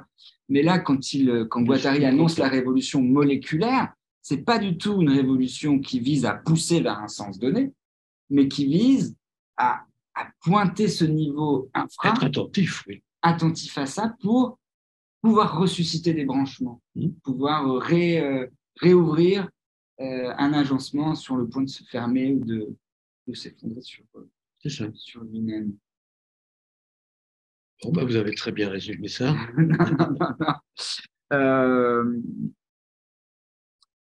Bah, c'était peut-être ça. Alors, parce que vous évoquez justement pour en parler, quelle heure il est Oui. Ou sinon aussi, moi, on peut, parce qu'il y a peut-être peut-être des questions déjà dans la salle ou des questions pour les gens qui écoutent sur Zoom. Euh, parce que sinon, quelque chose m'avait beaucoup intéressé euh, dans le trialogue et, et, Guattari revient à plusieurs reprises en disant, mais plutôt que de penser le transfert en général ou le contre-transfert, il dit quel effet pathique, quel effet affectuel produit tel ou tel patient sur l'analyste. Euh, et, et, ça, il le relie avec quel territoire existentiel le patient amène avec lui dans le cabinet. Et que, en tant qu'analyste, on n'est jamais le même analyste d'un patient à l'autre. Je ne sais pas si peut-être vous Non, non, c'est. Non, non, c'est bien. c'est bien de le dire comme ça. Il est vrai que quand on travaille, moi je continue très peu maintenant, mais pendant plusieurs années, j'ai beaucoup travaillé quand même, en relation à deux. Alors, pour parer à la difficulté de la relation à deux, surtout quand on a affaire à des gens psychotiques, on a créé à, plusieurs des associations. Il y avait Paul Bretéché aussi là-dedans, etc. Kouba. On a créé des associations doubles d'ailleurs une association de patients. Ça se passait à Paris, c'était des gens qui habitaient Paris. Et quand ils n'allaient pas bien, bah, certains d'entre eux, des anciens labordiens, qui retournaient se faire améliorer le quotidien à la porte, puis revenaient à Paris, etc., etc. Il y a eu pas loin de, de 80 personnes quand même qui sont venues dans cette association pendant quelques années on était un tout petit peu appuyé par le gouvernement, parce que c'était une bonne période. Félix a réussi à séduire euh, l'État et, donc on, a pu avoir un peu d'argent pour faire ça. Donc il y a eu une association de patients avec un journal, etc. Des gens qui se rencontraient, qui parlaient entre eux et dont on ne faisait pas partie. Bien sûr, on était dedans, mais on n'était pas directeur de ça. Ils avaient un président, un trésorier, un secrétaire général, c'était leur affaire. Et on a eu l'idée que nous, on allait faire de notre côté une petite association aussi des médecins qui soignent ça, hein, ce type de problème. Donc, c'est côte à côte. Et euh, de temps en temps, les deux associations se rencontraient pour parler. Des, trucs qui ont été faits en activité en commune. Cela pour dire qu'on a essayé d'introduire à Paris, avec des gens qui, qui vivaient seuls, les uns après les autres, essayer de une mini-institution hein, euh, évasive. Elle ne va pas durer très longtemps. À chaque fois, il faut la reconstruire, etc. Ce n'est pas toujours la même. Et donc, créer des choses un peu semblables à celles qui pouvaient exister à la Borde. Par exemple, il y avait un groupe de ces patients qui était euh, un groupe pour discuter de leur traitement entre eux. Ah ils ne nous demandaient pas notre avis. Hein. Nous, les médecins, on n'était pas conviés. Ils se racontaient entre eux qu'est-ce que ça leur faisait. Et moi, j'ai préféré faire ça parce que ça me faisait essayer ça, etc. Une discussion qui se passait entre eux avec des décisions qu'ils prenaient eux et que nous, en général, on entérinait. Là, ah oui, je ne vais plus le prendre d'ailleurs parce que machin m'a dit et il a raison, etc. Bon, d'accord, ok. Des patients ça marche. Hein des patients experts. Voilà, c'est ça. Alors, c'est un peu pour dire qu'il y a toujours cette nécessité de construire, malgré tout, des multiplicités. Et comment le faire? C'est très compliqué, hein surtout quand on a affaire à de. Quand on a affaire à des individus seuls, qui étaient fréquents à Paris, et notamment pour Félix, j'insiste sur le fait que, d'abord, il n'a pas commencé du jour au lendemain hein, à, travailler avec des, avec des patients. Il voyait en, individuel aussi de temps en temps, pas longtemps, pas beaucoup, moi aussi d'ailleurs, à la borde, il voyait des gens. Mais euh, à Paris, il s'y est mis euh, pas si vite que ça. Quoi. C'est surtout quand il venait beaucoup à Paris qu'il a ouvert un cabinet, on pourrait le dire. Bon. Donc il recevait des gens. Et la plupart de ces gens, c'était des gens assez proches de gens qu'il connaissait et qui n'étaient pas de grands fous. Hein. Et ils vivaient, c'était souvent d'ailleurs des artistes, des écrivains, des gens plutôt brillants. Et euh, les séances n'étaient pas multiples. Enfin, si parfois, il y avait eu une dizaine de séances, c'est tout, quoi. J'ai l'impression que très vite, ça s'arrêtait. Dès qu'on avait compris qu'il y avait un déclic de quelque chose, on avait mis le doigt sur quelque chose d'important, et puis démerde-toi avec ça. Hein. Chercher où est l'erreur, quoi, plutôt que interpréter ou comprendre. Hmm. Alors, eh bien, donc, effectivement, les séances, elles pouvaient être très longues, tellement longues parfois que Félix, il arrivait qu'après avoir parlé pendant une heure avec, euh, avec son patient, il disait, bon, allez, on va prendre un café, bon. Hein? Et donc, il restait, il discutait, etc. Parlait de politique. Mais ça, c'est donc très intéressant, ça, hein, de comprendre que c'est la structure même de la séance psychanalytique, celle qu'a fondée Freud, quoi, qui est rompue, totalement. Elle est rendue impossible. On a toujours affaire à du collectif sous différentes formes. Hein. Un collectif de quoi? Pas forcément un collectif euh, euh, verbal, signifiant, etc. Donc, nous, on a pris un peu l'habitude aussi. Moi, j'avais des patients plus durables, parce que c'était des. J'ai eu beaucoup de patients qui étaient des anciens labordiens qui venaient vivre à Paris. C'était dur pour eux, et donc on, les voyait souvent quand même à Paris. Et puis on les aidait à monter aussi leur, leur projet. Ils ont fait des projets formidables, un journal, ils ont fait un film, etc. ils demandaient si on pouvait les aider, on les aidait. Il y a un type qui a fait un film qui s'appelle Abraham Segal, qui a fait de très beaux films sur, sur ces activités-là. Des, malades, quoi. Et, donc, je ne peux pas euh, me mettre sur le même plan que les thérapeutes, les, les, disons les psychiatres ou les analystes classiques, y compris lacaniens, qui non seulement euh, font durer longtemps euh, leur, leur, leur, travail, entre guillemets, avec leurs patients, mais qui parfois leur fait durer presque toute une vie. Lacan était quelqu'un qui gardait ses patients sur des périodes étonnamment longues. On voit très souvent d'ailleurs dans les journaux, etc., des gens qui disent Oui, euh, ça faisait déjà une quinzaine d'années que je travaillais avec Lacan pour comprendre, etc. Très banal. C'est comme ça. Et dans la high society parisienne, il était de bon ton d'avoir affaire à Lacan, qui était quand même la figure euh, comme ça étonnante et tout à fait extraordinaire euh, qu'avait pour beaucoup de gens ça, sa présence au travail. Alors là, j'aborde pas sa pensée, sa façon de penser.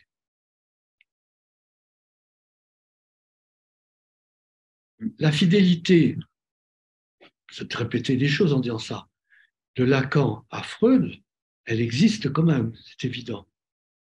Ne serait-ce que parce que l'un et l'autre voient bien que ce qu'on dit, les paroles, ont une importance considérable et qu'elles ont à faire presque toujours, tout de même, avec le père.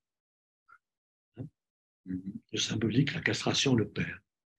Et que, euh, justement, c'est ça qui fait la rupture chez Félix, c'est l'idée qu'on n'a pas à faire ni de près ni de loin essentiellement à la famille, aux géniteurs, aux frères et sœurs, etc., etc.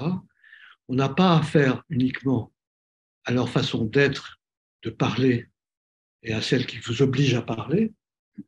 On a affaire à un monde dans lequel eux aussi sont, avec leur pathologie, eux-mêmes, les parents. Ils sont fous comme des trous. Il le disait souvent, il disait, bah, il n'est pas mieux que son, son enfant, hein. terrible. Mais oui, bien sûr, parce qu'il était dans un monde très très fou. Alors, juste un point pour dire, euh, ça répond un tout petit peu aussi à ta question. On a mis complètement de côté l'écologie. Or, ça me semble très important de la pensée de Félix. Ça n'arrive pas tout de suite, hein. mais ça arrive d'abord politiquement. Il s'intéresse à, l'économie politique, quoi, et, euh, et à l'écologie naturelle. Et l'écologie naturelle, il participe, il a rencontré les, les, gens qui militaient déjà à cette époque, au départ, etc. Ça l'a beaucoup intéressé, et ça va très loin ensuite. Hein. Si bien que ça fait partie de ce à quoi il faut réfléchir quand on essaie de comprendre ce que c'est qu'un un trouble ou un discours. Et ça, il le dit très clairement lui aussi dans les trois écologies. Et pour reprendre, moi, j'ai essayé de reprendre un peu à, mon compte quelque chose qui vous paraîtra peut-être banal, mais qui en réalité parle bien de ce qu'il voulait dire, je crois. C'est le Covid. C'est l'histoire du Covid dans le monde actuellement. Le fait qu'à un moment donné, il y a un bouleversement cosmopolite, hein, mondial, qui bouleverse du jour au lendemain la vie VIE. D'abord parce qu'on peut mourir, ensuite parce qu'on est malade, mais aussi parce qu'il faut se confiner, parce qu'il faut arrêter de se rencontrer, parce qu'il euh, faut peut-être arrêter de baiser, hein, etc. On ne pourra pas se voir, on n'aura pas la même liberté de circulation, etc. On aura la même trouille, on aura les mêmes réflexes parfois fous hein, pour euh, religieux, etc., etc. Et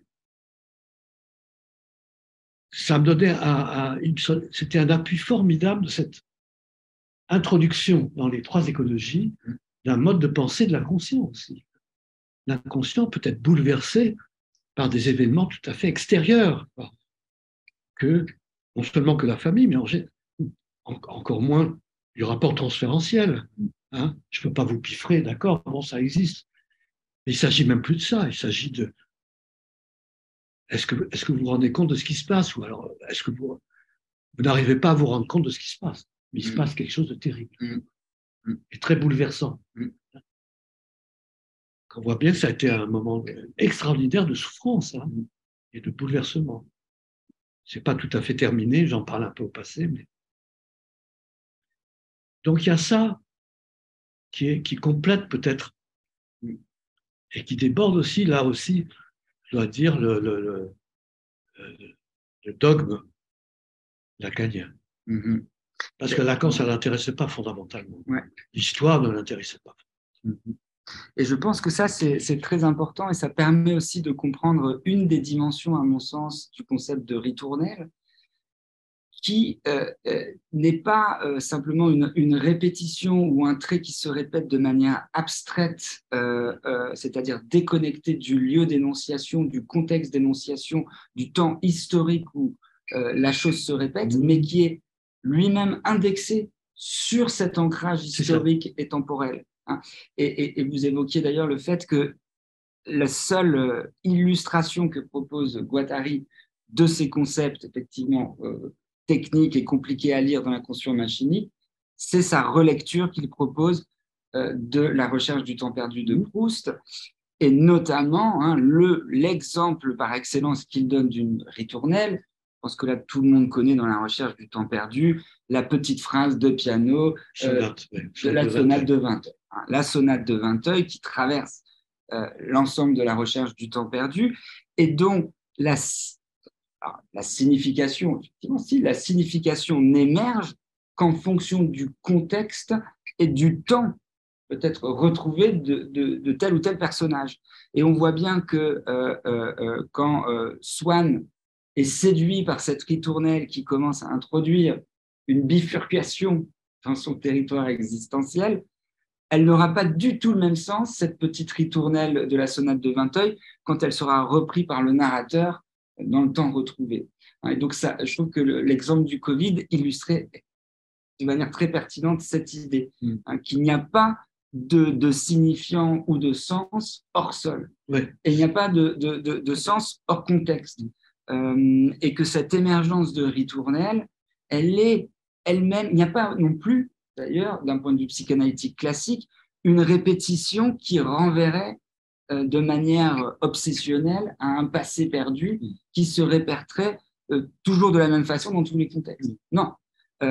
et d'ailleurs, Guattari propose dans, donc, dans le chapitre de fin, hein, constamment euh, euh, une opposition entre une lecture psychanalytique classique de la recherche du temps perdu, où on pourrait très bien expliquer, par exemple, le choix amoureux que fait Swann d'Odette en fonction du visage de sa mère, mais aussi de la prostituée, etc.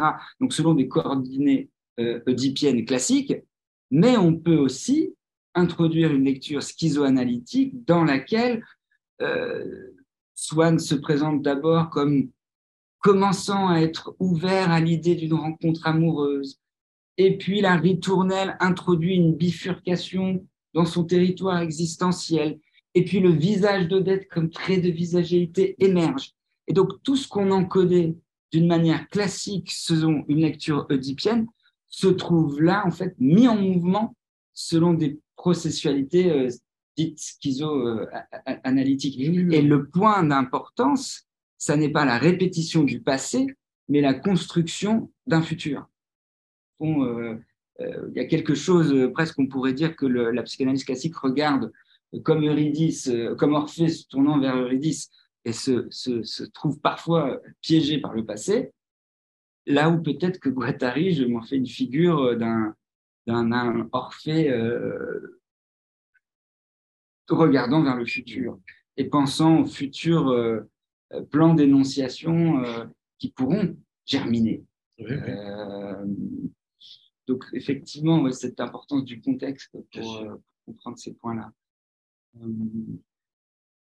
voilà, c'est pas aussi j'associe du coup. Mais alors peut-être que là, quand même, on en est arrivé à... Si quelqu'un a des questions à poser à Jean-Claude Pollack, euh, ou dans la salle, ou dans le, la salle virtuelle. Anne Carrière, elle est là. Eh bien... Anne, tu nous entends? Vous voici interpellé. On ne vous entend pas, il faudrait allumer le micro. Est-ce que... Je l'ai entendu tout le temps, mais je trouve que c'est très bien ce que vous racontez.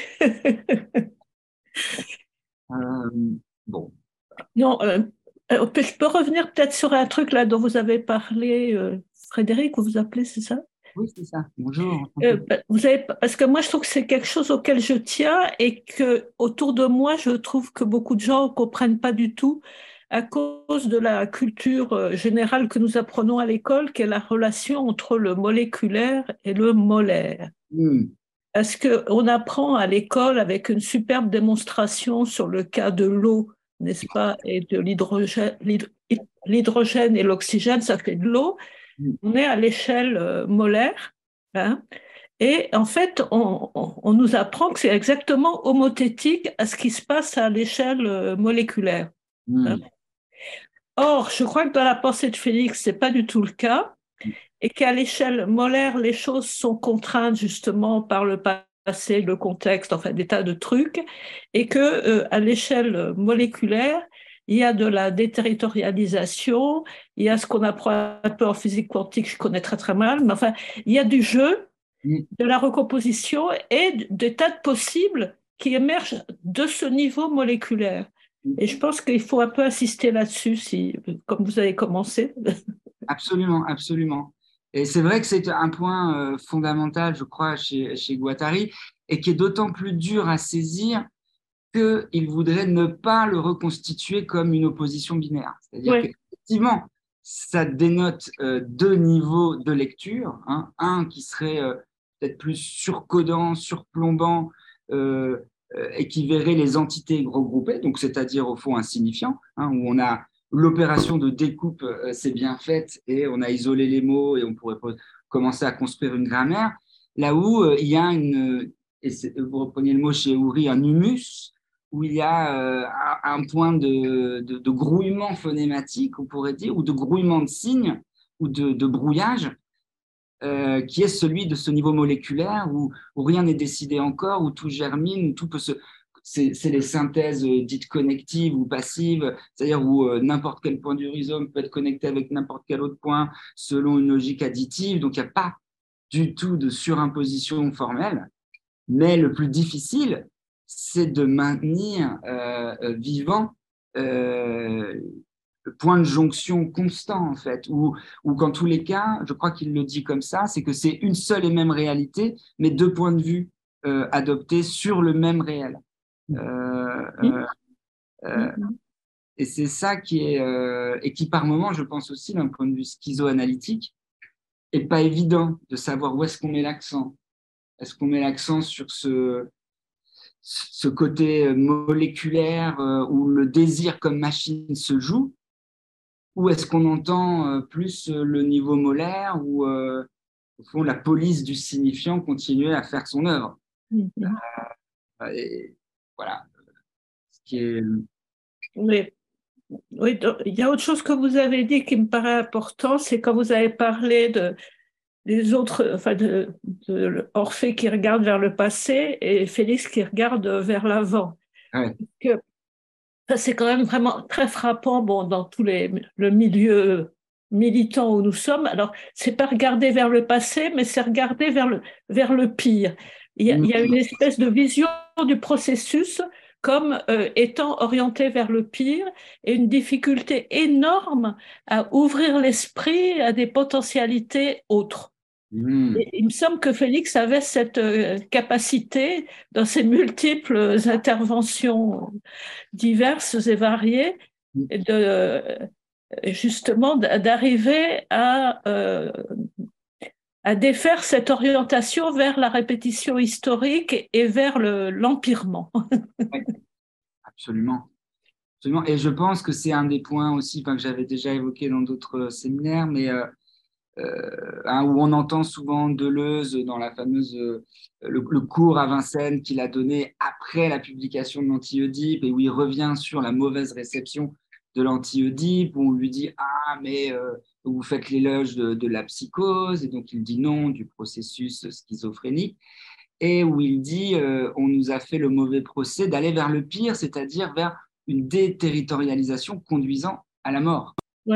Euh, donc c'est ça un peu cette idée que si on quitte euh, la sécurité, la rambarde de l'identité, généralement on va chercher derrière euh, pour se tourner vers un avenir ouvert, fait de bifurcation, ça ne peut nous conduire que vers la mort et vers le pire, et vers ce trou noir. Mmh. là où précisément, je crois, enfin moi, là où euh, ce que disait Félix, parce que bon, moi j'ai travaillé avec lui aussi, euh, c'est-à-dire euh, quand on voit les trous noirs, il faut les tangenter. Hmm. surtout ne pas se laisser aspirer par le trou noir, mais prendre la tangente. Et là, au contraire, ça produit des choses intéressantes parce que les, les forces se, se conjuguent d'une certaine façon. Il ne faut pas ignorer le trou noir. Il faut. Mhm, mhm est important, au fond, c'est de savoir ces concepts-là, si on les utilise dans la clinique, hein, pas le lieu, mais l'activité, la, clinique, ou dans la politique. Hmm. Ou bien, ou bien. Parfois les deux. Et, et oui, mais pas forcément. Hein. C'est-à-dire que euh, ce qui est intéressant, c'est d'arriver à utiliser les mêmes concepts pour parler de la folie et pour parler du capitalisme. Mm. Comment on en arrive là? C'est un véritable problème, ça. Mm. Mm. Alors, on dit on se transporte de l'un à l'autre, etc. Et c'est très, très lié à ce que nous faisons, nous. Hein. Quel type de boulot, dans quelles conditions, euh, dans quel contexte, etc. C'est pour ça que les trialogues, les contextes, les trialogues, c'est les séances parisiennes. Mm. C'est pas la borde. Mm-hmm. Et bien sûr que ça fait une différence. Mm-hmm. Mm. C'est une autre façon de faire, à voir aussi avec le lieu. Des gens qui viennent, tous ils ont une profession, ça va bien pour eux, ils ont, ils ont des malheurs, ils sont. Bon, etc. Mais euh, voilà, les conditions sont complètement différentes. Et on travaille à deux. Bon. Ce trialogue, c'est une série de relations à deux avec un troisième qui dit, qui survole ça en disant et là sur une position critique pour dire oui, mais enfin bon, on peut le comprendre autrement, etc. etc., hein, C'est ça. Donc là aussi, il y a un Félix pris dans un certain appareil de travail psychanalytique, et puis un Félix autre, pris dans un autre appareil très différent, plus un troisième travail, qui est un travail politique, mm-hmm. qui est tout le temps présent, tout le temps. Mm-hmm y compris quand il s'occupe des patients, etc. Et c'est vrai que pour moi, j'ai le sentiment que l'héritage politique de Guattari a bien mieux survécu que l'héritage clinique. Euh, on a l'impression que, voilà, avec Trialogue, au moins, on a le témoignage d'une clinique à l'œuvre de la schizoanalyse qui est compliquée, mais en même temps qui me semble fertile et, euh, euh, et, pertinente pour relancer la clinique aujourd'hui, hein, telle qu'elle est interpellée par les études du genre, par les études queer, par les études trans. À mon avis, il y a des choses à comprendre. Bien sûr, bien sûr. Euh, précisément parce qu'on parle du corps, on, parle d'intensité, on questionne les identités. Donc, effectivement, il y a là tout un faisceau de concepts de, la schizoanalyse qui me semble encore riche d'avenir pour la clinique et bien entendu aussi pour la politique. Mais pour la politique, euh, je pense que la, la postérité a été euh, part un peu meilleure. Euh, on pourrait dire que finalement, euh, en clinique, bah, si on regarde Paris 8, un département de philo politique qui se porte bien, avec le leg de Guattari, et de l'autre côté, il y a un département de psychanalyse qui se porte bien, mais du côté lacanien. Mmh. Par exemple, enfin moi je trouve que du, à la fois clinique et politique, si vous voulez, euh, la débâcle après 68, Félix l'a géré à la fois cliniquement et politiquement, en, ayant en analyse des tas de gens qui étaient complètement désespérés par l'échec post-68, la répression qu'on a subie, etc. Il y a eu par exemple en France comme euh, en Allemagne ou en Italie une tentation terroriste qu'il a gérée à la fois cliniquement et politiquement avec toute une série de gens qui étaient appliqués là-dedans. Et s'il n'y a, pas eu le même phénomène, c'est notamment beaucoup grâce à lui. Et par exemple, après 68, donc comme on était complètement euh, enfin oui, complètement déboussolé par les, n'est-ce pas tout On parle aujourd'hui de la dissolution des soulèvements de la terre, mais il y a eu euh, dix organisations interdites, il y avait des centaines de personnes arrêtées, etc. Et à la rentrée de septembre, il nous a fait faire une espèce de groupe analytique où chacun euh, racontait euh, sa vie du point de vue de comment il était arrivé dans ses engagements militants, depuis des endroits qui étaient pour la plupart bon, de la petite ou grande bourgeoisie, etc. Et ce qui est marrant par rapport à la postérité de la chose, c'est que c'est les femmes qui ont accepté l'exercice et les types non. Mais pour ces femmes, ça les a vachement soutenues justement dans leur euh, militantisme postérieur, dans le fait d'être parmi les femmes qui ont créé le MLF, etc. donc, euh, en fait, euh, moi, je dissocie, enfin, évidemment, depuis ma position, je ne dissocie pas du tout la clinique et la politique, puisque j'ai participé des deux. Hein. Mais par exemple, aussi, euh, sur la board, bon, j'ai été un peu à la board comme toutes les personnes qui étaient en analyse avec lui. Et au fond,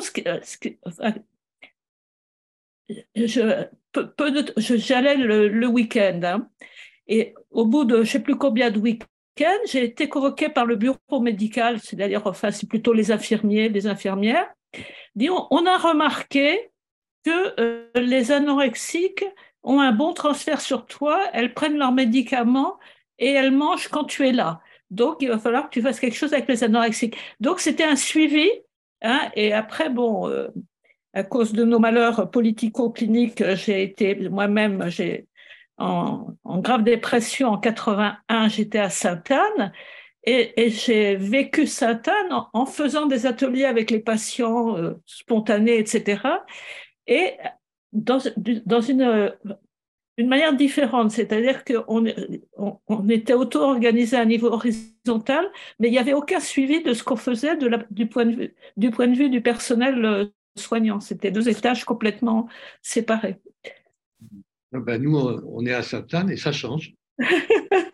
eh ben oui, effectivement, et on va passer des films euh, liés euh, lié à Chimère le, 16 mai à Sainte-Anne et se promener avec Nicolas Frise le 14 mai à Sainte-Anne aussi.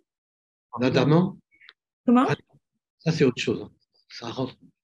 L'Adamant, oui, oui. Bon, ben formidable. L'Adamant, j'espère que Sainte-Anne projettera l'Adamant, non? Oui. D'accord. Et donc, euh, Chimère organise quel jour euh, pour pouvoir avoir cette information? C'est-à-dire qu'on avait organisé en octobre une semaine de célébration de la pensée de Félix. Bon.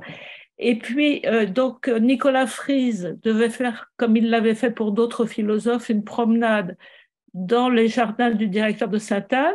Et malheureusement, elle n'a pas pu avoir lieu parce qu'il a plu euh, le jour des répétitions. Donc, c'est programmé pour le 14 mai en espérant qu'il pleuvra pas. Et on a programmé le 16 de 16h à 22h trois films. Un qui est un film fait à propos de la tentative de Félix de faire un film sur euh, un être infraquark, Wick, univers infraquark, qui tombe amoureux d'une femme dans une communauté euh, de jeunes euh, justement au niveau molaire, alors que lui, il est infraquark. Et évidemment, il déclenche toute une catastrophe dans la communauté en question, parce que la fille tombe amoureuse de lui, du coup délaisse l'homme qui est amoureux d'elle, etc. Et donc, il voulait faire un film avec Kramer sur ce thème, mais il n'a pas eu le fric. Mais on a retrouvé le scénario dans ses archives, et il y a des copains qui ont fait un film à propos de ça. Et puis, il y a un deuxième film fait par une copine qui a une résidence d'artiste à Chambord, qui a fait un film sur l'heure du goûter à la clinique de Sommery, et un troisième film qui a été fait par l'atelier théâtre de la Borde, une promenade en forêt, avec une espèce de scénario un peu moyenâgeux, quand Pleutre le Grand, euh, je ne sais plus comment c'était son, truc, enfin, Pleutre le Grand qui n'avait jamais parlé et qui conduit le groupe à travers la forêt. Donc, et avec des enfin, il y aura une discussion sur la psychothérapie institutionnelle et une sur euh, l'infraquark, et puis je sais plus quoi encore. Enfin voilà, on a une petite soirée avec, avec Sainte-Anne à nouveau en Fimorel. ah voilà, ben formidable, donc à l'endroit où on est.